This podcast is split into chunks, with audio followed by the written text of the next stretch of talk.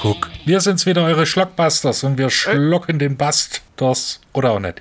Endlich wird mal Wir Bast sind erwähnt. Michi und. Ja, natürlich. Die Leute verwenden immer genug Bast heutzutage. Genau. Wir sind Michi und Flo. Wobei ich nicht Flo bin oder Flo nicht Michi ist. Irgendwann werdet ihr das Konzept verstehen. Oder es versteht euch. Und dann wisst ihr Bescheid. Heute haben wir was Schnelles und was Tödliches für euch. Oh ja. Nämlich Schneller als der Tod oder The Quick and the Dead von 1995. Sagt man Spätwestern? Äh, ja, vor allem, wenn es sich um Spätwestern handelt. Ja, ja. Ah ja, genau. Ja. Ich habe da mal nachgeguckt, es gibt mehr von diesen Dingern, als ich gedacht hätte. Ich habe mal gegoogelt, 90s äh, Spätwestern, da kam eine ganze Liste von Titeln, die ich nie gehört habe. Ja, das äh, so 95 war so das letzte Aufbäumen des Westerns. Ja, ja, das ist, ich glaube, es hat angefangen wirklich, dass es wieder losging mit Tombstone, oder? Ich weiß nicht, war Silverado nicht sogar früher? Tombstone war von 93. Da kam Erbarmungslos von Clint Eastwood noch davor, wobei, ah, Silverado ist von 85. Ja. Wobei, ja, Erbarmungslos ist, äh, kann man jetzt drüber streiten, ob das wirklich ein Western ist oder eher so eine Art langsamster Okay. Rachefilm der Welt. Okay, okay, okay. Lass mich, lass mich äh, dich fragen. Sind Pferde dabei bei Erbarmungslos? äh, ich bin sicher, ja. Ja. Sind Cowboys dabei? Können wir uns einfach gleich darauf einigen, dass du recht hast und die Diskussion bis dahin überspringen? Nein, sonst wird's nicht Verdammt. so qualvoll, wie es sein soll. Okay, ja, Sind Cowboys, Cowboys Nutten, dabei? Ja, ja. Revolver, Ja. Richtig? Westernstadt. Ist Gene Hackman da oder böse? Nee, oder? Nee, ich glaube nicht. Das war irgendein anderer alter Typi. Ja, da, puh, da spielen ja ein Haufen alter Typen mit. Hauptsächlich äh, Clint Eastwood. Als er nur einigermaßen ähm, feucht war, sozusagen. Inzwischen ist er ja ziemlich ausgetrocknet. Das kann man wieder in Nee. diversen Kontexten sehen. das ist tatsächlich Gene Hackman, der Böse, auch in dem Film. Wie bei The Quick and the Undead. Also schneller als der Tod. Äh, nein, nein, nein, nein, Quick and the Dead. Quick and the Undead wäre wieder was ich, will, anderes. ich will Quick and the Undead, aber das sage ich schon die ganze Zeit, seitdem wir diesen Film äh, in Anlauf nehmen. Du willst doch auch nur, dass, äh, weil es ein Sam Raimi-Film ist, dass Bruce Campbell mitspielt als Ash. Ich bin sehr enttäuscht, dass seine Szene rausgeschnitten wurde. Das sind wir alle. Ja. Ich habe ja gedacht, ähm, weil das ein Sam Raimi-Film ist, wäre das ein Sam Raimi-Film. Aber es ist kein Sam Raimi-Film. Das wird gleich logisch, Achtung. Ähm, sondern es ist ein äh, Sha- Sharon Stone-Film, Ja, wo sie ja. das volle Sagen hatte und Herr Sam Raimi angeheuert hat auch. Oh, im Genau. Auftrag. Und nicht nur Sam Raimi, sondern auch Russell Crowe, Leonardo DiCaprio. Ja, ja. Ich hätte ja nicht gedacht, dass die Frau mal so einflussreich war in, in, in Hollywood, weil ich habe die immer auch so als so eine Leinwandschönheit gesehen, die halt mit Basic Instinct einen riesen Erfolg hatte. Gut, und das hätte ich jetzt vielleicht als ihr Passion Project abge, abgehalftert. Tan, Abgetan, Stempel. genau, so abgestempelt, genau, gut, abgestempelt sagen. ähm, we- weil ein- Western zu der Zeit, ja, es ist wieder mehr geworden und so. Und sie war dann irgendwie, ich weiß gar nicht, ob das stimmt, Produzent, Ex äh, Executive Producer, ausführender Produzent und hat Mhm. alles bestimmt. Regisseur, Schauspieler und hat es auch geschafft, das Studio da niederzuvoten. Genau, vor allem äh, was Russell Crowe angeht. Ja, der ja irgendwie ähm, noch bei Filmen wie Romper Stomper, denkt man gar nicht, aber das ist jetzt halt über 30 Jahre her, ne? Da war der noch so ein, ich glaube, australischer Unbekannter. Ja, genau. Und, und äh, Leonardo DiCaprio war ein Bübchen. Ist er immer noch. Ja, aber inzwischen ist er ein älteres Bübchen. Ja, okay. Ein Bübchen in unseren Herzen. Soll ich mal die Handlung. Ja, ja, tu mal. Nee, nee, nein, nein, nein, nein, nein, nein. Florian, wie hat dir der Film gefallen? Wie gemein. Gut, muss ich sagen. Es ist ein sehr guter, unterhaltsamer Western. Ich würde den sogar zu meinen Lieblingswestern packen. Ich muss aber auch sagen, wie jeder normale Mensch, der Western guckt, hat man mehr davon konsumiert, als einem wirklich in Erinnerung bleibt, finde ich immer. Also wenn du jetzt meine drei Tops hören willst, wäre das zwei glorreiche Halunken, dann Death Rides a Horse, wo ich den deutschen Titel gar nicht kenne auf Anhieb. Mal gucken.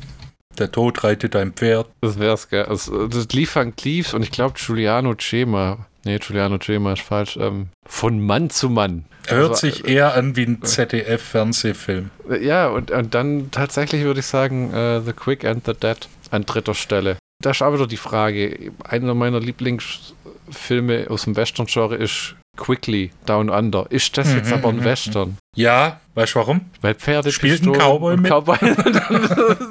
du und deine Kriterien, dass du alles anhand immer von irgendwelchen Merkmalen festmachen kannst. Oh, äh, aber äh, apropos Quickly, ich war erstaunt, dass äh, Tom Selleck 78 geworden ist. Du jetzt? Ja, das, ich, ich, für mich ist er immer noch äh, maximal Quickly und ansonsten Magnum PI im Hawaii. Echt? Der, der Mann dreht doch Jesse Stone-Filme seit 20 Jahren. Ich glaube sogar immer mit dem gleichen Regisseur, auch irgendwie so eine Art Walker Texas Ranger, nur alter und gesetzter. Älter und gesetzter. Und mit einem Schnauzer. Ja, ja. Also ich, ich, mir, mir hat der Film sehr gut gefallen. Äh, ähm, gute Action, klasse Besetzung. Also wen haben wir denn alles? Wir haben Sharon Stone, Leonardo Ah, DiCaprio, Mo- Mo- Russell. äh, Ja. Sharon Stone, äh, Gene Hackman, ja, Ja. Russell Crowe, Leonardo DiCaprio, Tobin Bell, Jigsaw, Ja, ja. In, äh, äh, in ein paar Jahren wirst du viel Geld verlangen können, damit du in irgendwelchen Rückblenden noch irgendwelche Sachen erzählst. apropos Rückblenden, Gary Sinise, Äh? bekannt aus Apollo 13, Forrest Gump und äh, CSI New York. Okay. Hm. Lance Hendrickson, Keith David, Woody Strode sogar, wo ich dachte? Woody Strode, äh, der ähm, erstens war er ein Footballspieler und ein Zehnkämpfer, also Sportler.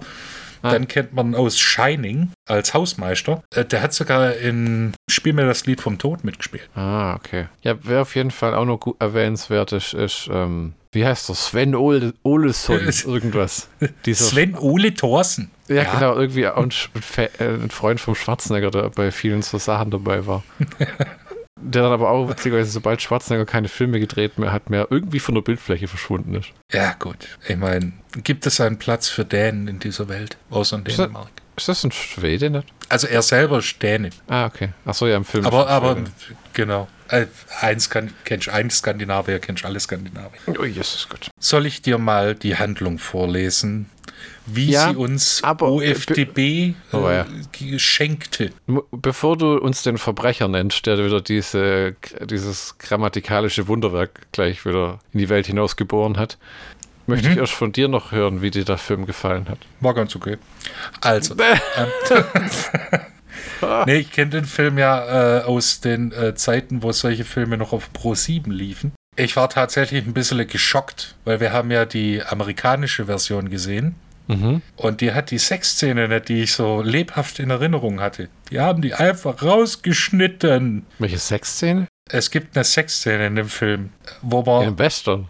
ja, in, vor allem, vor allem diesen Western, wo Okay. man, wo man sieht, dass die Lederhose von Sharon Stone so eng war. So eng. Man sagt, sie hat sich nicht mal hinsetzen können in der Hose. Ja, ich habe auch gelesen, So dass, sie, dass sie irgendwie ihre, ähm, wie war das, ihr Stand-in gefeuert hat, weil die mehr Aufmerksamkeit bekommen hat als sie. Äh, so Hollywood. Aber es war schön, den mal wieder zu sehen tatsächlich. In all seiner Glorie ohne Werbepausen. Also den Film, nicht die Sexszene. Meinst du, das war damals von der armen Frau auch nach dem Erfolg von Basic Instinct auch so, die Studiotypen wollten auf jeden Fall auch eine Sexszene mit ihr drin haben, damit sie das Ding verkauft kriegen. Also so wie sie es gelesen hat, war das halt drin, weil es halt irgendwie drin war. Und Ah, Okay. äh, sie hat sich mit Sam Raimi abgesprochen, dass das nicht so ganz in den Film passt. Dann haben sie es rausgekickt. Richtig. Zumindest in der amerikanischen Version. Dass niemand an den kleinen, notgeilen Michi gedacht hat. Du kannst doch Basic Instinct vor und zurückspulen. Was, was will ich mit Basic Instinct, Junge? Nein, nicht dein Film. Nee, keine knallenge Lederhose. Den habe ich damals gesehen, als er in der TV-Movie als Beilage drin war. Und ich, Oh. fand den, und ich fand den Film schrecklich öde. Wenn man an Sharon Stone denkt, denkt man ja wirklich Basic Instinct, dann Casino, dann vielleicht die ganz gewieften denken noch Action Jackson. Und die, also, also die, die richtig, die OG-Motherfucker, ja, Ja. die denken an Quartermain, Quartermain 2 und Police Academy 4, Junge. Okay, und die, die, die armen ähm, Millennials und Nachzügler denken, ach, das ist doch die aus Basic Instinct 2, neues Spiel für Catherine Tremel und Catwoman. Catwoman? Hat die, Die auch war die, mitgespielt? die war die Böse in Catwoman mit Halle Berry. Ah, okay. Ja gut, den Film habe ich nie gesehen. Wenn ich das nur auch behaupten könnte. Ich habe immer Ja, versucht, mir ja. den schön zu gucken. So, ach komm, die Action und ah, das ist sagenhaft dummer Film. Ey, Comic-Verfilmung, was soll ich sagen? Also, wie für Vendetta gefällt dir doch auch, oder? Ja, als eine der wenigen Comic-Verfilmungen. Und ich muss sagen, Watchmen fand ich auch nicht schlecht. Ja, stimmt. Also, okay, äh, es, es, es, es kristallisiert sich raus, dass ich Alan Moore Comic-Verfilmung ganz okay finde. Ja, und dass du so ein bisschen Sex Snyder schon gerne schmeckst, nicht wahr? War das wirklich so unanständig, wie es sich angehört hat? War es so gemein? Also, du weißt, was ich meine. Das Dawn of the Dead Remake fand man jetzt auch nicht so schlecht, oder? Also, ich schon. Echt? Ja, ich, ich, fand, ich finde den nicht gut. Echt? Ja, rennende Zombies, Alter. Ach, ich fand den gut. Ob wir tatsächlich die Wahrheit sagen, könnt ihr natürlich in, herausfinden, indem ihr unsere Dawn, Dawn of the Dead Folge anhört. Bisschen Eigenwerbung machen, ne? wenn es sonst keiner tut. Jetzt, jetzt muss ich, jetzt bin ich ja mal gespannt, wie die OFDB-Inhaltsangabe ausgefallen ist. Okay, also äh, die Inhaltsangabe ist volljährig, sogar ein bisschen Hä? älter. Die ist, Was? ja, die ist von 2001, wurde 9672 Mal gelesen. Du musst sagen, geklickt. Äh, Nein, es steht hier seitdem 9000 gelesen. Ich lese auch nur vor. Das hält ja jetzt auch, wieder- das ist auch wieder so eine Schundstatistik. Da steht ja jetzt auch nicht drin, wer es durchgelesen hat, sondern wer nach Richtig. ersten Und wer Wörtern- das für gut befunden hat, dann die Bounce Rate wurde nicht bis berücksichtigt. Ich höre so ein untertöniges, jetzt halt doch die Fresse, dass ich das endlich vorlesen kann. Ja, jetzt grinsen im Die Skype. Inhaltsan Das ist immer gut bei so einem Medium, äh, Ja. So nonverbale. Wir Sachen brauchen noch so einen so so einen, ähm, Typen, der unsere Gestiken, die wir im Videochat bei Skype äh, äh, an den Tag legen, übersetzen. Er grinst, er verzieht das Gesicht. Michi legt sein Gesicht in Runzeln. sichtbare Verwirrung. also äh, die Inhaltsangabe ist von Platzhalter-Account Ah, da wurde jemand gelöscht. mhm. und liest sich wie folgt. Redemption, ein ödes Kaff im Wilden Westen. Hier organisiert der skrupellose John Harrod jedes Jahr einen Schießwettbewerb. Diesmal streiten unter anderem Profikiller Cantrell, Pokerspieler Ace, Priester Cord und der smarte Kid um die Prämie. Aufsehen aber erregt eine wortkarge Blondine in staubiger Westmannskutte. Auch Ellen, die Blondine, muss man, das steht ja nicht, auch Ellen will am gnadenlosen Duell teilnehmen. Punkt, Punkt, Punkt. Fandest du auch, dass Sharon Stone in dem Film öfters mal versucht, super fies zu gucken, aber dabei nur aussieht, als wenn sie Verstopfung hätte? Niemand kann so gut fies gucken wie Clint Eastwood. Und wenn, man's, wenn man halt sich mit dem Besten anlegt, muss man halt damit leben, dass man aussieht, als ob man Blähungen, Koliken und Verstopfung gleichzeitig hat. Hm. Wie, jetzt muss ich aber noch mal was anderes fragen. Ja, Sex, die Sexszene, hast, Die Sexszene, auf, ja. hast du dir dann auf YouTube angeguckt? Also wirklich, ich bin doch nicht so ausgedarbt an Erotika, dass ich auf YouTube gehe und das Video unter meinen Favoriten gespeichert habe und fünf bis zehnmal am Tag angucke. Gucken, ob die. Ah, doch, ja, die gibt's da. An schlechten, natürlich gibt's die. Wow, die hat 634.000 Abrufe. Ja. Das wird Circa ein bestimmt Viertel täglich ist mehr. von mir. Ja, genau.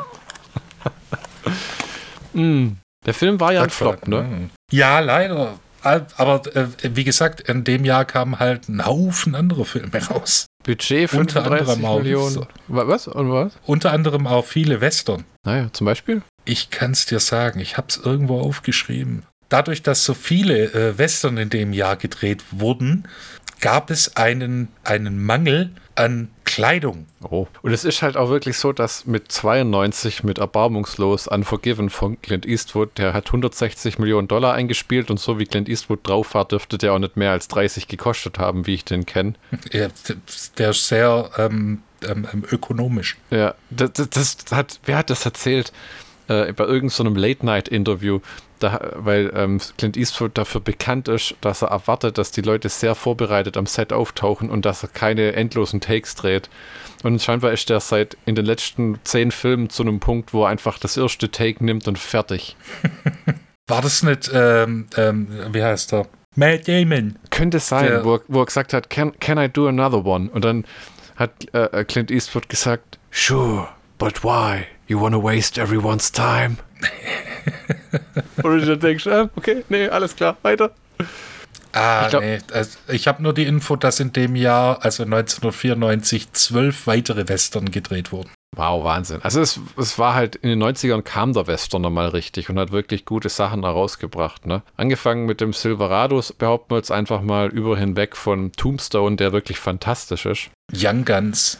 Den habe ich nie gesehen. Nee. Kennst, kennst du Young Guns 2? Ich meine, ich habe ihn mal gesehen, aber das ist schon sehr, sehr lange her. Ah, okay. Sehr lang. In einem äh, Land ja. vor unserer Zeit. Auf jeden Fall Budget 35 Millionen, Box Office 47 Millionen und Sam Raimi hat sich später schwere Vorwürfe gemacht, ne, dass der Film ein Flop war und hat gemeint, er wäre wohl nicht imstande, sich mit anderem Material stilistisch anzupassen. Wo ich mir auch denke, aber das macht Marvel. Ja, das ist ja der Gag, ne?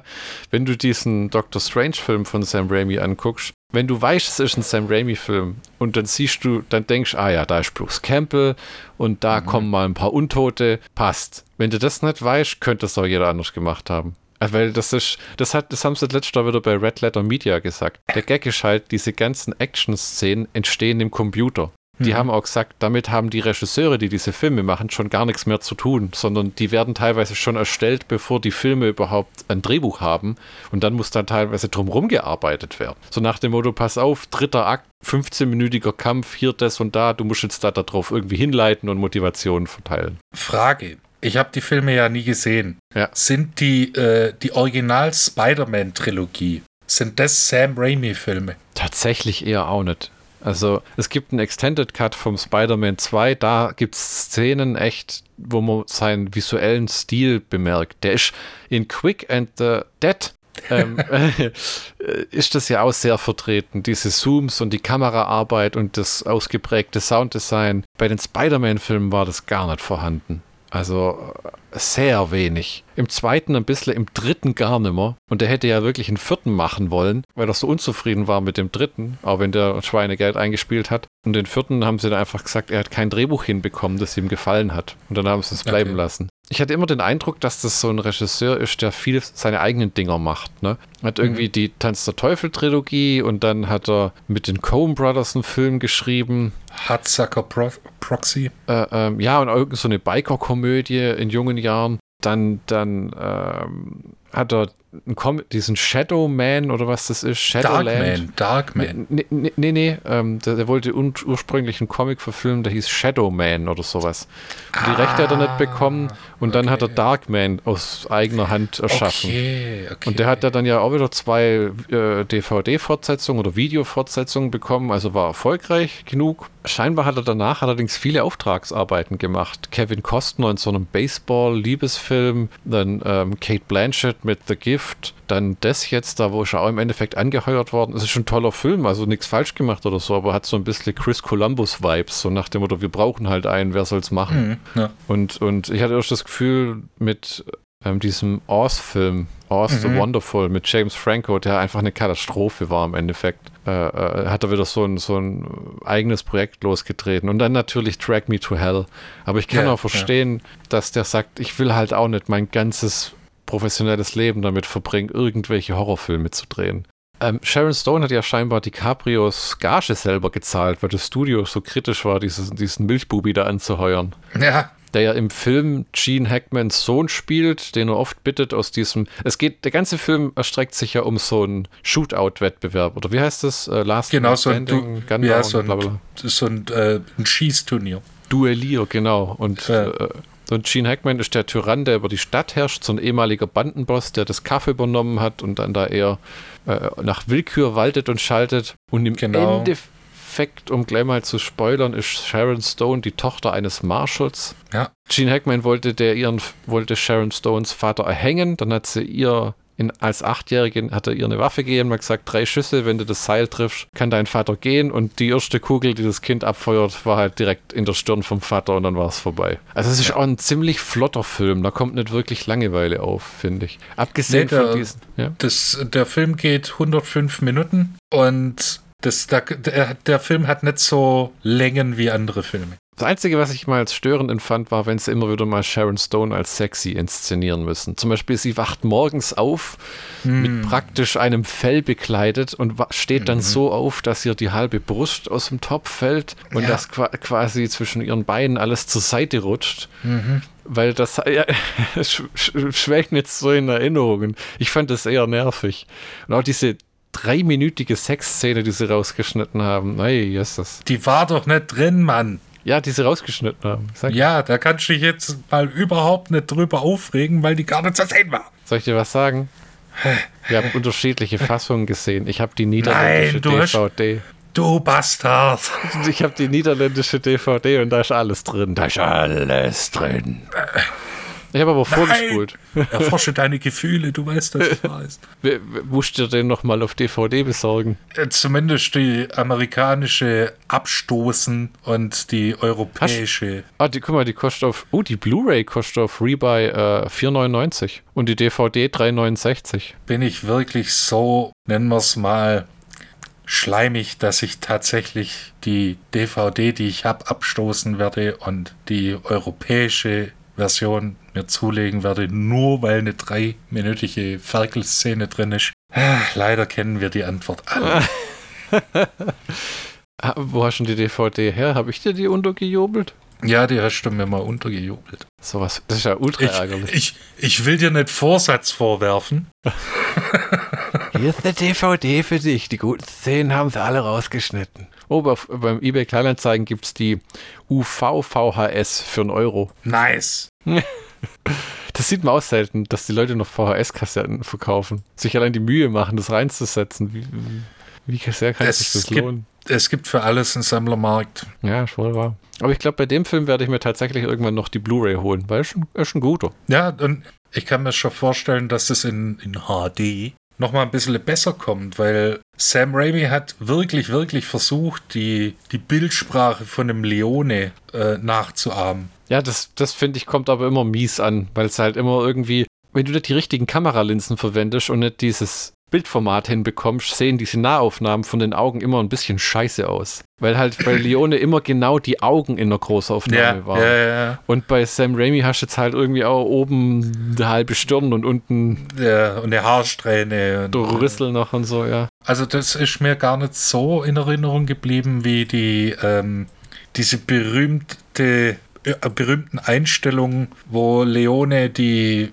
Bösewichte in einer Reihe aufstellt und alle scharf sind. Also keiner ist out of focus, weil er dies speziell so drapiert hat. War das in In, in, in das der Lied Dollar Tod? auch und in der Dollar-Trilogie. Okay. Das, und das passiert, oder habe ich auch in dem Film gesehen, so eine Einstellung, wo ich gedacht habe, ja, das ist Leone, das ist hundertprozentig Leone. Okay, du was würdest auch, also sagen, du hättest echt wieder gesehen.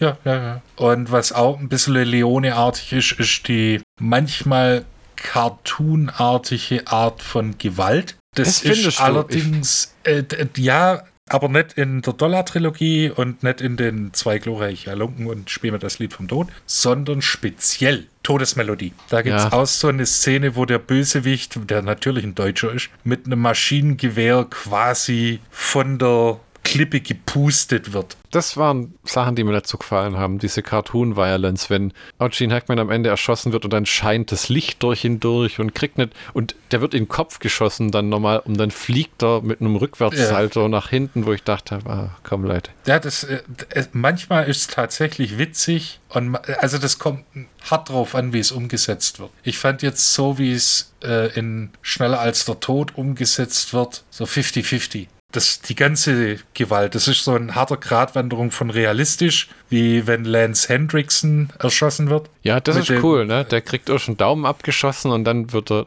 durch die andere Hand erschossen und ich weiß gar nicht, wird er abgeknallt? Ja, ja, ja, ja. Okay. Da wechselt er noch geschwind mal die Regeln. Ach so, wo ab jetzt äh, gibt es nur einen Überlebenden. Genau. Und dann ist das sehr, sehr dramatisch in Szene gesetzt, in Zeitlupe, wo du schön die Squibs siehst. Und dann gibt es wieder den, ähm, den Sergeant Clay Cantrell, der halt ein Loch im, in der Brust hat. Und dann aber ein Loch im Kopf. Ja, genau. Und dann sieht man, wie, ähm, wie das Licht durchscheint wieder. Das haben sie zweimal gebracht in dem. Ja, genau. Ja. Ja, ja, ja muss ehrlich sagen, das, das, das, das war meins. Aber es hat der Sache auch keinen Abbruch getan. Es ist nur sowas, was ich kriege immer so, ich will seinen Namen nicht sagen, mit der übertriebenen Gewalt. Das fand ich hier ein bisschen fehl am Platz. Das mag ich auch gerade so an Western, dass das Blut nicht so sappert.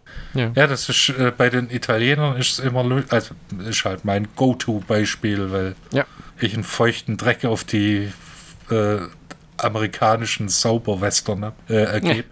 Da ist, weil, weil man halt nicht das, die Mittel hat, um das darzustellen, dann ist halt ein Schuss und man greift sich an die Brust und dann ist er tot. Wenn man Glück hat, hat man noch so eine leichte Blutspur, die im Aus dem, Schwamm, aus, dem, aus dem Rand, äh, aus dem Mundwinkel im nächsten damit Schnitt man so. sieht, dass er, dass er dem Tod geweiht ist. Äh, Ich hätte jede Ja. Menge äh, Trivia-Sachen und ich würde auch gerne den Wikipedia-Artikel von Sharon Stone vorlesen, weil ich immer gedacht habe, dass das so ein. Was ist, ist der Eindruck, den du von der hattest immer bisher? Ich finde immer, oder fand immer, dass sie durch diese Basic Instinct-Dinger äh, so ein bisschen an, an Credibility verloren hat. Weil jeder dachte, oh, das ist die, wo nichts drunter anhat. Ja, Dass die, dass die in Police Academy, ja gut, Police Academy, äh, Quartermain, Total Recall und äh, sogar in, äh, in, in Martin Scorsese-Film eine glorreiche Leistung erbracht hat. Ist dann wieder das, ich weiß nicht, das, das, das verliert sich dann immer so ein bisschen. ja, ich habe immer den Eindruck, jetzt sie ist das dumme Blondchen. Ne? Ja, und wenn du, wenn du dir die, die, die, die, die, die, die Filmografie anguckst, Hat sie viele Ausnahmen, von. Ja, es gibt ein paar Ausnahmen, aber man muss leider auch sagen, quer durch ihre Karriere zieht sich ja immer, egal wie alt sie gerade war, ein Strahl von Sexfilmchen. Ja, und äh, ich meine, sie hat für Casino sogar eine Oscar-Nominierung bekommen. Ja, ja. Leider nicht Ich glaube, gewonnen. ich, ich glaub, was ihr gefehlt hat bisher in der Karriere, ist, wo sie mal eine Sympathiefigur spielt, weißt du? Ich glaube immer so richtig in den Köpfen von den Leuten versinkst du erst, wenn du eine Sympathiefigur gespielt hast, wie Harrison Ford als Indiana Jones oder ähm, Harrison Ford als Han Solo. ja, ja, oder Harrison Ford in dem Film, wo er mit dem Hund durch die Wildnis zieht, oder Äh, Harrison Ford in das Kartell. ja, ja, oder Harrison Ford in dem Film, wo man nicht weiß, ist er jetzt ein Roboter oder nicht? Blade Runner. Ja, je nachdem, Oder, äh, Harrison, oder Harrison Ford in, äh, als Dr. Kimball. Ja, genau. D- weißt, die ist ja auch in Casino, großartige Leistung, aber sie war im Endeffekt das Miststück, ne? Ja, aber das, ich meine, manche Leute, wir waren das, äh, das hat, glaube Vincent Price mal gesagt, das macht halt mehr Spaß, so ein, so ein, den Bösewicht zu spielen, weil man da mehr Möglichkeiten hat. Ist mal immer der Dudley Do Right. Das ist ja voll langweilig. Wollen wir mal etwas mehr über Sharon Stone erfahren? Ja, ich klinge mich dann mal aus. Ja, du kannst aufs Klo gehen auch oder was essen oder mal eine Runde um den Block laufen. Ja, wir sehen uns. Ciao, ciao. Sharon Vaughn Stone oder Wonne schreibt man das mittlere. Von Vaughn. Hm. 10. März 58. Yvonne mit Y. Nee, äh, mit V tatsächlich. Wonne. Nein. Oh, Yvonne, ja, du hast recht. Blödes Google Translate. 10. März 1958 in London ist eine US-amerikanische Schauspielerin, bekannt dafür, in Film und Fernsehen hauptsächlich femme fatales und mysteriöse Frauen zu spielen, wurde sie zu einem der beliebtesten Sexsymbole der 90er Jahre. Sie hat verschiedene Auszeichnungen erhalten, darunter den Primetime Emmy, Golden Globe und eine Oscar-Nominierung. Sie erhielt 1995 einen Stern auf dem Hollywood Walk of Fame und wurde 2005 zum Officer of the Order of the Arts and Letters in Frankreich ernannt. Okay. Nachdem sie in Fernsehen und Printwerbung gemodelt hatte, hatte, gab Stone ihr Filmdebüt als Statistin in Woody Allens Dramedy Stardust Memories und spielte ihre erste Sprechrolle in Wes Cravens Horrorfilm Deadly Blessing. In den 80ern erschien sie in Filmen wie Irreconcilable Differences. Irre kannst du das besser sagen? Irreconcilable Differences. King Solomon's Mines. Cold Steel. Ja? Also in Deutschland hieß der Film Triple Trouble. Ja. Das Da, da hat man sich's einfach gemacht. Und Above the Law von 1988, Segals erster, da war die auch dabei. Nico. Mhm. Mit ihrer Rolle in Paul Verhoevens Science-Fiction-Actionfilm Total Recall gelang ihr der Durchbruch, bevor sie internationale Anerkennung erlangte, als sie Catherine Thramell in einem anderen Verhoeven-Film porträtierte, dem Erotik-Thriller Basic Instinct, für den sie ihre erste Nominierung für den Golden Globe als beste Schauspielerin erhielt. Stones Leistung als Trophäenfrau in Scorseses Kinodra äh, Kinodrama Casino brachte ihr die besten Kritiken ihrer Karriere, den Golden Globe und eine Oscar-Nominierung. Zu ihren weiteren bemerkenswerten Filmen gehören Silver, The Specialist oder dieser Stallone-Film, wo eigentlich äh, Steven Seagal hätte machen sollen. Und dann hatte der Ja. irgendwie keine Zeit oder irgendwie äh, Sharon Stone wollte nicht mit Steven Seagal rumfummeln, 94. Mhm. Als der schon, schon langsam rausgefunden hat, wie, wie, wie lecker, äh, äh, ja, lassen wir das mal. Panda Express ist. Ja, genau. The Quick and the Dead, Spear, The Mighty, The Muse, Catwoman, Broken Flowers und einen Haufen anderen Scheiß, den jemand einfach nur reinkopiert hat. Im Fernsehen hatte Stone Haupt- und Nebenrollen in Produktionen wie der ABC-Miniserie War and Remembrance, dem ABC-HBO-Fernsehfilm If These Walls Could Talk 2 und einem Haufen anderen Brumpel. Sharon Stone wurde am 10. März als Tochter von Dorothy Marie einer Buchhalterin und Joseph William Stone, einem Werkzeug- und Formenbauer und ehemaliger Fabrikant, geboren. Sie hat drei Geschwister. Sie ist teilweise irischer Abstammung. In einem Interview mit Conan O'Brien 2013 erklärte sie, dass ihre irischen Vorfahren der großen Hungersnot wegen in die Vereinigten Staaten kamen. Sie hat einen getesteten IQ von 154. Stone galt als Kind als akademisch begabt und kam mit fünf Jahren in die zweite Klasse. Äh, ja.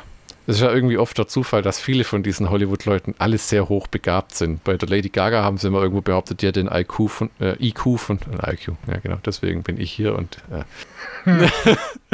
den IQ von 169, wo ich mir gedacht habe, ja. Schön. Mit 14 wurde ihr Hals schwer verletzt, als sie ein äh, Pferd einritt, das Tier bockte und sie auf eine Wäscheleine zustürmte. Da hat sie übrigens eine Narbe, die man auch in Quick and the Dead sehen soll, angeblich. Ja, das wird äh, in anderen Filmen immer weggeschminkt. Sie absolvierte 75 die Sagerton High School in Sagerton, Pennsylvania. Sie wurde im Alter von 15 Jahren mit einem Stipendium für kreatives Schreiben an die Uni aufgenommen, verließ jedoch dieselbige und zog nach New York City, um Model zu werden. Inspiriert von Hillary Clinton ging Stone später zurück an die Universität, um 2016 ihren Abschluss zu machen. Also so spät. Naja, ist auch nicht schlecht. Besser später als nie. Ja, das hat Mark Warburg auch gemacht, nur bei dem beeindruckt es keinen. Ja, gut, schon ein bisschen, weil der halt rüberkommt wie so ein Marky Mark. Was man bei dem auch immer vergisst, ist, ähnlich wie bei Snoop Dogg, das sind ehemalige Kriminelle. Also ja, die, ja, haben, die ja, haben schon auf Leute geschossen. Ähm, während des Studiums an der Universität gewann Stone den Titel der Miss Crawford County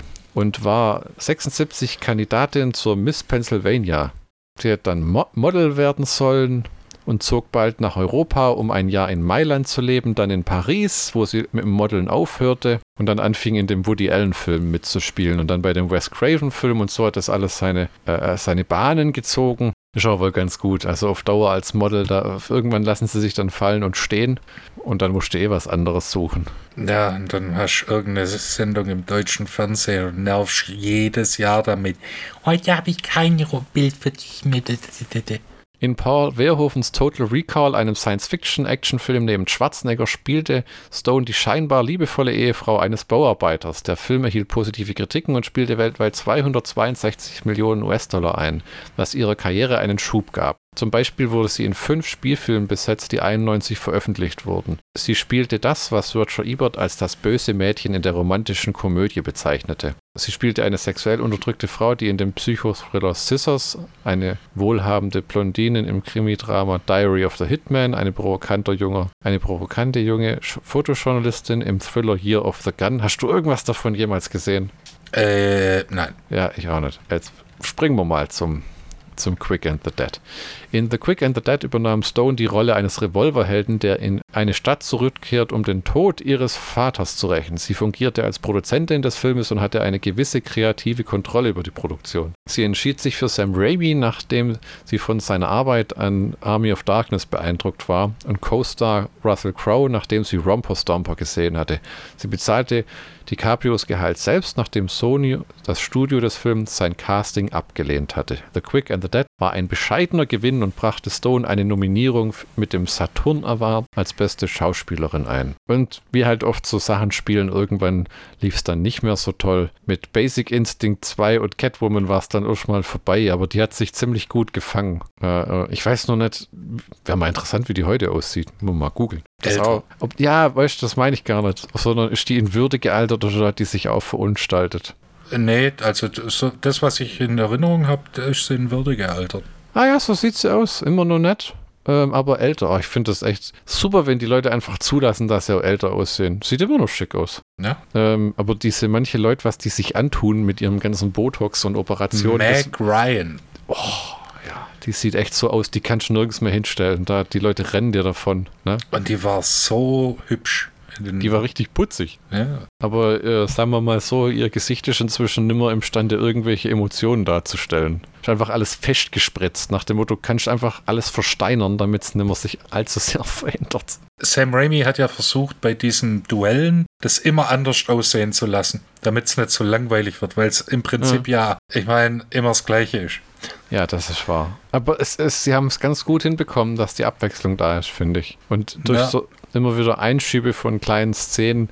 Ich meine, das ist ja wirklich, wenn man den Film runterbricht, sind 80 Minuten davon die Duelle bestimmt, oder? Ja, ja. Und was drumherum halt passiert, ist relativ wenig. Es gibt auch nicht so viele Sets. Ja, das spielt alles in der Stadt und Ja, ja. Äh, noch ein bisschen, das äh, kurz ein bisschen außerhalb, wo sie ähm, quasi äh, flüchtet, weil sie den, diesen pädophilen Sack abgeknallt hat. Ja, ja, genau. Und äh, es, es sind ein paar verdiente Tode drin. Ich fand es auch gut äh, im finalen Duell zwischen Russell Crowe und Gene Hackman, wobei Russell Crowe wohl so ein ehemaliges Bandenmitglied von Gene Hackmans Bande ist, wenn ich es richtig verstanden habe. Ja, ja, ja.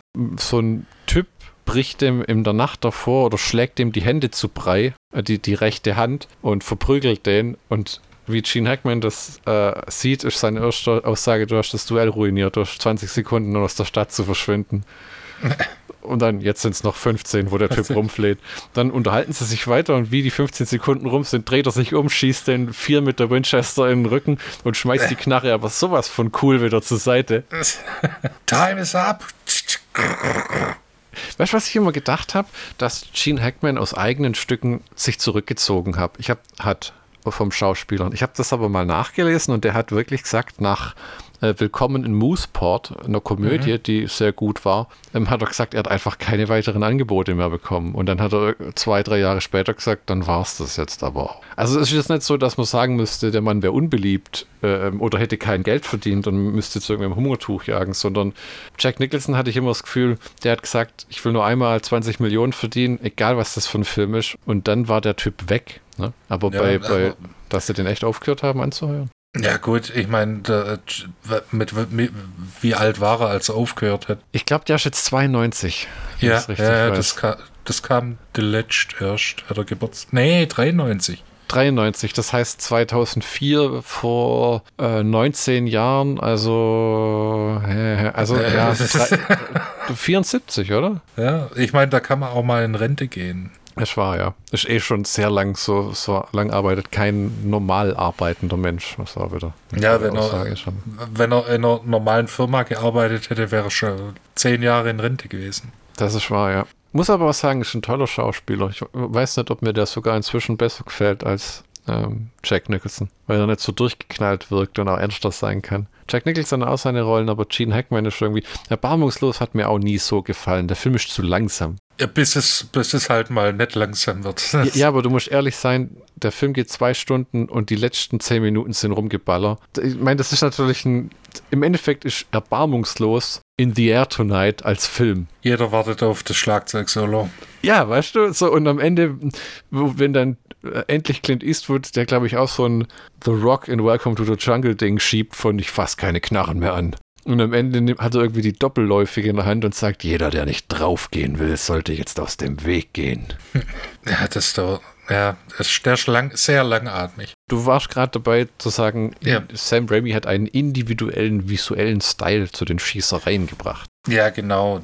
Da wollte ich dich fragen, welcher, welches Duell hat dir am besten gefallen? Verrückterweise das mit Ernie Hudson, der in dem Film auch mitspielt, wenn ich es richtig weiß. Nee, das war, das war Keith äh, David. So. Ja, achso, okay, ja. Der, ich verwechsel die zwei gerne, weil ich finde, denn ihre Gesichtsmerkmale sind so ähnlich. Ja, die, die haben so eine gewisse, die könnten miteinander verwandt sein. Ne?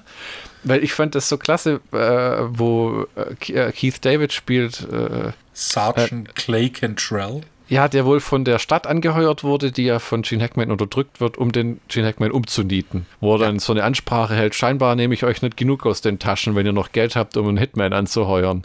Das heißt, alles wird sich verdoppeln, wenn das hier rum ist. Und der andere Typ meint auch, das bedeutet ihm nichts. Er hat keinen Zwist mit ihm. Ich glaube, am Abend davor trinken die zusammen Whisky und spielen Schach oder sowas. Ja, So ja. nach dem Motto, das ist halt eine Geschäftstransaktion. Ich habe kein Problem mit dir. Morgen wird halt äh, geschossen und ich bin mir sicher, ich krieg dich tot. Hm. Aber äh, der Gag ist halt, dass Gene Hackman der schnellste Schütze ist in dieser Welt, in dieser Western-Welt. Und ja noch halt dann auch seinen eigenen Sohn über den Haufen schießt und dann noch sich verteidigt mit. Das wurde ja nie wirklich erwiesen, dass er meiner ist. Ja, genau. Äh, Da, da zeigt er aber dann wieder so leicht menschliche Züge. So von wegen, äh, ich habe ihm die Chance gegeben. Es war nie bewiesen, dass er mein Sohn ist. Und dann erklärt, versucht er es noch zu rechtfertigen. Ja, ja, das, das wird, ja, ja, du hast recht. Was so ein bisschen gegen das spricht, was, was man halt den ganzen Film so gesehen hat. Der Leonardo DiCaprio betreibt ja in dem Film so einen Waffenladen. Genau. äh, und verkauft da die Pistolen. Das fand ich auch eine klasse Szene, ne? Das, ja, erzähl ruhig. Mit, äh, mit, mit, mit, mit, mit Russell Crowe, wo er ausgestattet Ja, wird. Ja, ja, wo, wo, wo, äh, wo er da sagt, ähm, die hier kostet 120 Dollar, das ist eine der feinsten Pistolen aller Zeiten. Und äh, Hast du 120 Dollar? Nein, habe ich nicht.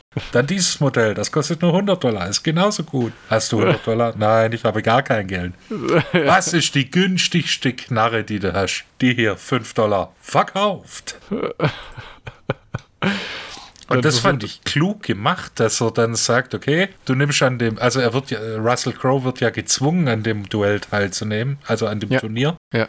Und wird dann ausgestattet und er bekommt nur eine Kugel. Ja, weil er sonst auf die Idee kommen könnte, äh, sich den Weg freizuschießen. am Ende sieht man dann ja auch, was er halt mit geladenen Knarren anrichten kann, wenn er die Leute wie so im Scharfschützenmodus da kurz von den Dächern runterschießt. Und dann äh, davor hat er aber mal geschwind brenzliche Situation als der Indianer. Entschuldigung, der äh, US-amerikanische Ureinwohner, der immer sagt, yo, mich kann keine Kugel anhaben. Guck, da wurde ich in die Brust getroffen, ich wurde in die Lippe getroffen, ich wurde in den Kopf getroffen und ich bin immer noch hier. Und da bei dem braucht es halt zwei Schüsse. Ne, Wo der äh, blinde Junge, der äh, in seinem Schuhscheinschrank äh, so Patronen hat und hey, ich brauche, was weiß ich, Kaliber sowieso. Scheiße, nein, falsch, Ja, falsch, äh, falsch, falsch. Und dann findet er sie und wirft sie einfach zu, äh, zu ihm hin. das war auch so ein Sam Raimi-Moment, so ein visueller. Ne? Wenn Ja. Kugel dann da reinpackt und Typ voll wegbläst. Ich muss sagen, ähm, Keith- das Keith David-Duell fand ich klasse, weil das war so locker. Das war einer der wenigen auflockernden Momente in dem Film, wo ich immer finde, das braucht's. Chrissy und ich gucken jetzt gerade The Last of Us oder so. Mhm. Das ist so eine Apokalypse-Serie und das ist gut, aber das ist halt genau wie das Videospiel. Da ist nicht ein Funken Hoffnung oder Positives oder Lustiges. Das ist alles nur Tod, Zerstörung, Verderben und der, den du suchst, weißt du was, der ist auch schon lang tot. Und ich finde, so Filme brauchen immer wieder ein bisschen eine Auflockerung. Es gab ja dann die Unart, später mal diesen Comic Relief überall reinzubauen. Meistens Ja. war das irgendein fetter Comedian. Wir erinnern uns zum Beispiel an Uwe Bolls Far Cry, wo es auch diesen Typ gab, der nachher mit Til Schweiger ein Boot rumgefahren ist und die ganze Zeit irgendwie über von seinem Sandwich geredet hat, das er gerade noch essen wollte. Na, ja. Das war ja zeitlang so eine, so eine Angewohnheit. Ja, so Ja. eine Unart. Ja. Was, was war dein Lieblingsduell? Also vom, vom Befriedigungsfaktor zwischen äh, Sharon Stone und diesem pädophilen Wichser. Auch ganz schön harter Tobak. Ja, aber in Sachen Style war's, fand ich's mit Lance Hendrickson. Gene Hackman gegen Lance Hendrickson. Ja, ja, den da ja, der entlarvt ja Lance Hendrickson als ein Lügner. Genau, voll heißer Luft. Na, was ich gerade gesagt habe, die, dieser pädophile Sack, ähm, um es zu erklären, die ähm, im Saloon, der vermietet da Zimmer und dem seine Tochter, die führt die Gäste quasi zu ihren Zimmern. Und dann siehst du am Anfang, wie er mit ihr, äh, ich sag mal, rumshakert und dann kriegt er aufs Maul von Sharon Stone, weil Ja, und dann Sie gibt sich zwar immer so eiskalt, aber äh, sie ist dann, sie baut zu, zu der Tochter äh, eine Beziehung langsam. Zum Leonardo DiCaprio hat sie dann eine freundschaftliche Beziehung. Und natürlich zu Russell Crowe. In der europäischen Version wird die Beziehung intensiver. im amerikanischen bleibt sie platonisch. Richtig. Und äh, die ballert ihm dann halt eine aufs Maul und fordert ihn dann.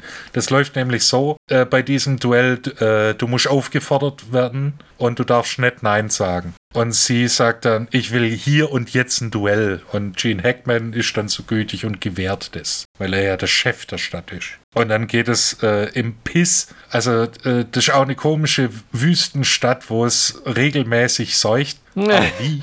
Ja, wirklich. Und da regnet es nicht nur ein bisschen, sondern arg. Und dann wird er über einen Haufen geschossen, aber verletzt dann auch Sharon Stone ein bisschen. Ja, ja. Wird ja in, äh, in die Eier geschossen, glaube ich auch. Ja, zuerst in die Eier und dann liegt er am Boden und man denkt, okay, das ist jetzt aus. Er hat seine Lektion gelernt und äh, Sharon Stone steht dann am Tresen im Salon und sagt mit zitternder Hand einen Drink. Hm. Und wie sie das Glas zur äh, Hand äh, zum Mund führt, wird das äh, Glas ihr aus der Hand geschossen und der Sack steht mit blutenden Eiern im Eingang und dann wird es ein bisschen hässlich, weil dann kriegt er drei Kugeln in die Körper und in den Kopf. Wel- Welche Figuren gibt es denn da noch? Der, der entlaufene Sträfling. ja, ja, Scarface. Genau. Dann der Schwede, der von Leonardo DiCaprio, der überlebt. Der äh, wird in Arm und Bein geschossen, aber er überlebt, weil er dann sagt, ich gebe auf, ich gebe auf. Ich habe gerade versucht, ein Bild zu finden von Bruce Campbell in dem Film. Es gibt aber nur ein Making-of-Bild, wo neben Sam Raimi vor Gene Hackmans Charakters Haus steht. Äh, und halt im Western-Outfit und dann, ja. Na, das war Sam Raimi auch mit- Hochzeit. Ja, ja, äh, es ist Sam Raimi auch mit Krawatte und allem, wie er immer Ja, Anzug und Krawatte. auf, auf äh, Nobelfatzke gemacht hat. Ja, weil, weil das hat äh, dein Lieblingsregisseur Alfred Hitchcock auch so gemacht. Äh. Wir haben noch gar nicht erwähnt, dass äh, der Western hat ein Alleinstellungsmerkmal und zwar am Ende beim letzten Duell, wo man schon so dran gewöhnt ist, dass der Clock Tower bei 12, wenn er schlägt, immer Na, das Duell beginnt. Also jeden Tag ist, glaube ich, ein Duell und wenn der Clock Tower schlägt, dann äh, sollen sie sich umbringen. Und Gene Hackman steht, ähm, wie war das? Wem steht er gegenüber? Dem, dem Russell, Russell Crowe. Ja, ja, Ja, ja, weil Sharon Stone ist an dem Punkt scheinbar tot genau. und dann fliegt die halbe Stadt in die Luft. Es macht einen Anschein, dass die ganze Scheißstadt in die Luft fliegt. Ziemlich geil, weil was nachher zurückbleibt, ist nur noch so ein Wasteland, wo die sich dann voll fetzen. Ja, alles nur äh, Geröll, brennende Haufen, wo ich mir dann überlegt habe, erstens, das Dynamit oder das Schieß Schwarzpulver, Hm. das hat ja der blinde Junge anscheinend organisiert. Mhm. Weil das heißt, äh, ja, es heißt, du kannst alles besorgen. Ja, was willst du denn? Und dann klopft sie ja auf ein Fass. Mhm. Wo ich gedacht habe, das ist sehr, sehr nett, dass sie auf ein Fass klopft und der blinde Junge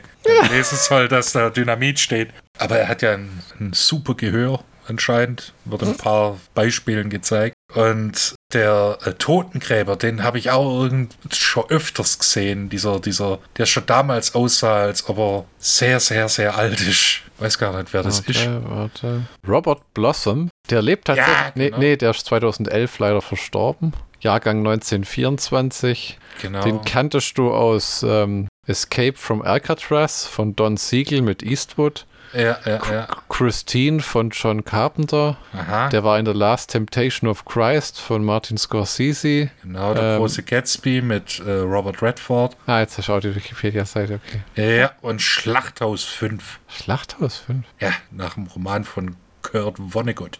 War auch sein letzter Film, oder? Dann hat er nur noch ein äh, bisschen Fernsehen gemacht, so. Na, scheint so. Der weiß, wer äh, Sharon Stone ist, weil der dabei war, wo ihr Vater umgelegt worden ist von Gene Hackman. Hm. Und das ist ja auch dieses, dieses Katz- und Maus-Spiel und dieses gegenseitige Reizen zwischen Sharon Stone und Gene Hackman. So, ähm, der, er lädt sie zum Essen ein und sagt dann, "Na, ich fühle mich zu dir hingezogen. Wo du dann denkst, oh, okay. Und, und schickt ihr ein Kleidchen, das aber im ersten Augenblick nur aussieht wie ein Buddy. Also ja. so, so, so ein, sagen wir mal, Badeanzug oder Aerobic-Strampler in sexy. Aber nachher ist es ein ganzes Kleid, wo ich dachte, hab, hä, na, aber gut. Ja, das- das waren die, die, die, wir haben nur Einzelteile gesehen. Und dann überlegt sie ja sofort, ihn beim Essen abzuknallen. Und er kann sie in das Licht führen, weil er das gleiche Geräusch macht wie ihr gespannter Hahn von ihrem kleinen Strumpfhosenknarrelchen mit mit so einem Streichholz-Etui. Ne, Derringer, dreischüssige Derringer. Genau. Und äh, erst vor dem aller, aller, aller, allerletzten Duell, da zeigt sie ihr wahres Gesicht. Wer bist du? Und dann schmeißt sie die Marshall-Marke, die sie vom Totengräber Ja. bekommen hat, zack, vor die Füße. Ah. Und, und ich habe eigentlich gedacht, so von wegen, ja, toll, das ist ein Marshall-Stern. Weißt du, wie das, das eingrenzt von den Leuten, die ich umgelegt habe? Nicht mal annähern, wird spezifischer. Mein, mein erster Gedanke, nachdem ich das mal wieder seit längerem gesehen habe, war, okay, sie ist ein Marshall. Ja, nö.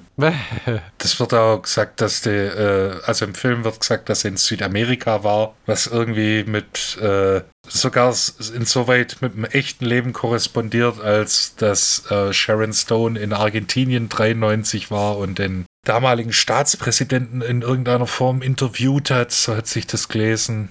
Oh. Ja, das war ein bisschen, bisschen obskur dann wieder. Der Film fackelt aber auch nicht lang, ne? Sie legt Gene Hackman um, klopft nur einen coolen Spruch und dann ist Us. Ja, und dann reitet sie in den Sonnenuntergang. Ich glaube, aus der Frau wäre ein ziemlich brauchbarer Actionheld geworden, wenn sie es nur mal drauf angelegt hätte. Ich meine, sie ist immer noch sehr eine verletzliche Frau in dem Film, weil sie auch so Heulattacken ja. kriegt und. Ja, die mit der Situation einfach stellenweise auch hart überfordert ist. Und warum sie zum Beispiel Leonardo DiCaprio küsst, wo sie sich dann nachher im Abseits auch beschwert hätte, es wäre wie wenn man den eigenen Arm geküsst hätte. Weil ähm, warum halt kein die, Russell Crowe war ja, aber das macht eh keinen Sinn. Die zieht ihn plötzlich zu sich und küsst ihn und stößt ihn wieder von sich und er läuft aus dem Bild wie, okay. Ja, weil sie dann halt, weil sie den dann halt doch sympathisch findet. Das ist, das ist ja das, im, am Anfang ist sie eiskalt, lässt niemand an sich ran, ist auch ein bisschen paranoid, dann wärmt sie sich auf, den Leuten, die sie sich öffnet, passieren schlimme Dinge. Ja, die gehen eigentlich alle drauf. Ja, außer Russell Crowe, der wird dann plötzlich Marshall, weil das anscheinend so geht, dass ja, du dem Marshall-Stern Genau, so ein bisschen wie in äh, die rechte und die linke Hand des Teufels. Ja, da gucken sie in die Schublade und dann sucht er einen ohne Loch, ne? Ja, äh, ja, wie bist du Sheriff geworden? Ich habe den alten umgelegt. Ah. Ach so, ah, das war das. Und anscheinend wird man so auch Marshall. Okay. Sind wir schon beim Schlockbusters-Count für The Quick and the Dead? Ach, ich würde sagen, können wir mal machen, ne? Also wir haben eine Sharon Stone, die den Film durchaus tragen kann, einen Wahnsinns-Supporting-Cast, wenn man Gene mhm. Hackman so nennen darf, und Leonardo DiCaprio, Russell Crowe, Keith David, äh, Lance Hendrickson und äh, diverse mehr. Äh, sehr schöne Western-Stadtkulisse, toller Soundtrack, klasse Sounddesign, da legt Sam Raimi ja immer viel Wert drauf. Kameraarbeit ist auch super, es ist ein äh, ein unterhaltsamer Film, den man auch äh, mehrfach angucken kann. Nicht so heftig wie manche Western, wie zum Beispiel Erbarmungslos, ziehe ich jetzt mal als Beispiel ran. äh, äh, ähm, das ist ein sehr zugänglicher und äh, unterhaltsamer Film äh, mit ein bisschen Comicbuch-Gewalt, wie es halt so ist, wenn man einen Regisseur hat, der Comicbücher liebt und später noch drei Spider-Man-Filme, einen Doctor Strange-Film und schon, schon Darkman gemacht hat, ein paar Jährchen davor. Äh, mit Liam Neeson. Ja, ein unterhaltsamer Film, äh, vorbehaltlos zu äh, empfehlen. DVD kann man gut haben, kann man immer mal wieder angucken oder auch nebenher laufen lassen. Kostet auch kein Geld, 3, 4 Euro. Blu-ray gerade 5 Euro, Stand Februar 2023. Wenn ihr das in 20 Jahren anhört, wenn die Maulwurfsmenschen aus der Erdkruste hochgekrochen sind und wir alle um Wasser und Lebensmittel streiten, äh, dann, keine Ahnung, vielleicht findet ihr die DVD mal in einem Keller. Genau. Möchtest du noch etwas hinzufügen? Nee, du, du hast alles gesagt. Äh, ein guter Film, nicht nur für Western-Fans zu empfehlen. Und einer von den guten Sam Raimi-Filmen, muss man sagen. Weil ja, ja, ja. Leider auch ein durchwachsenes Portfolio. Siehe Doctor Strange. Ja, gut. Das Manchmal geht man halt auch zum Schaffen, zum Geld verdienen, ne? Richtig, richtig. Wir machen weiter in Folge 92 mit, ich weiß noch gar nicht was, auf jeden Fall einem Film mit den mit, äh, wo Paul Michael Glaser entweder mitgespielt hat oder Regie geführt hat. Oder Auswahl, beides. Oder beides, ja. Das gibt es tatsächlich nicht, weil der in den Filmen, wo er Regie führt, nicht mitspielt. Wir hätten da ähm, Phobia, ein Psychothriller, in dem Paul Michael Glaser alias Starsky aus der bekannten Fernsehserie äh, mitspielt und der Regisseur von Running Man ähm, dann hätten wir zwei Filme, wo Regie geführt hat. Einmal Amazons, ein ABC-Fernsehfilm, wenn ich es richtig weiß, wo, wie die Beschreibung mir sagte, eine Schla Rudel großbrüstiger Frauen versucht, die Weltherrschaft an sich zu reißen. Oh nein! Also, da sind jetzt keine Hintergedanken dabei, sondern weil ich mir gedacht habe, das klingt ja wie unglaublicher Trash. Was soll das denn sein? Für einen amerikanischen Fernsehfilm, wo man ja echt prüde ist, was Sex angeht. Ja. Ähm, und dann haben wir noch ähm, eine gnadenlose Clique. So ein äh, äh, spät 80er, 90er Actionfilm, der in Deutschland tatsächlich zurzeit indiziert ist, mit einem jungen Lawrence Fishburne und Stephen Lang, der gerade als alter Mann in Avatar 2 viel Geld in die Kinokassen schaufelt. Äh, wir schauen mal, vielleicht machen wir sogar alle drei. Was würdest du sagen? Hast du Präferenzen? Willst du gleich zwei raussuchen? Nein, nein, nein, nein. Ich, ich würde nicht spoilern, äh, nur dass die nächste Folge mit Paul Michael Glesser zu tun hat. Genau. Das heißt, wir hören uns in Folge 92 von Schlockbusters. Ja, auf Wiederhören.